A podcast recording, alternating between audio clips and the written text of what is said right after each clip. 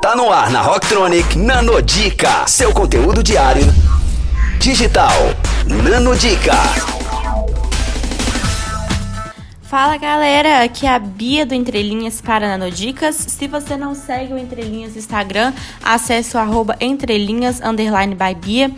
E hoje, dando continuidade às nossas discussões sobre o livro Mindset, a nova psicologia do sucesso, eu vou continuar falando sobre o mindset do campeão. Eu vou entrar na questão de hábitos também, ok? Hoje o exemplo também é sobre esporte.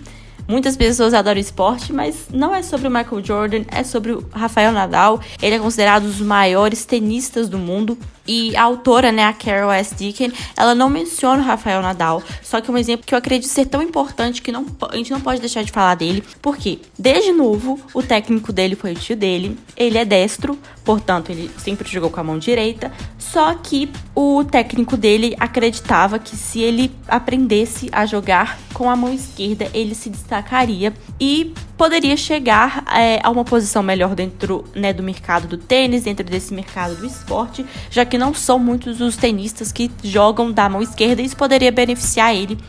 Então, sim, é, você pode até tentar, às vezes, por exemplo, escovar os dentes ou qualquer outra atividade com a mão esquerda, se você for destro, isso é bem complicado. Imagina você jogar tênis e, a partir disso, se tornar um dos maiores tenistas do mundo jogando com a sua mão oposta.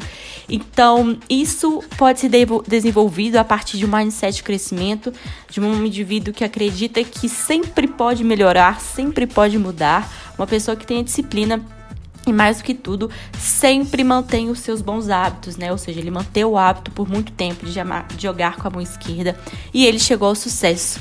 Então aqui só com esse último exemplo para vocês do esporte, para vocês ficarem, para ficar muito claro para vocês de que o talento nato ele pode até existir, só que aqueles que se desenvolvem eles podem chegar a patamares iguais, se não melhores se você tem qualquer outra dica de leitura ou se você também conhece outro atleta que também tem histórias semelhantes à do Rafael Nadal e do Michael Jordan, manda lá no site ou no Instagram da rádio, que tem muito conteúdo incrível vindo pela frente. Confira essas e outras no nosso blog rocktronic.com.br. Nano Dica, só aqui.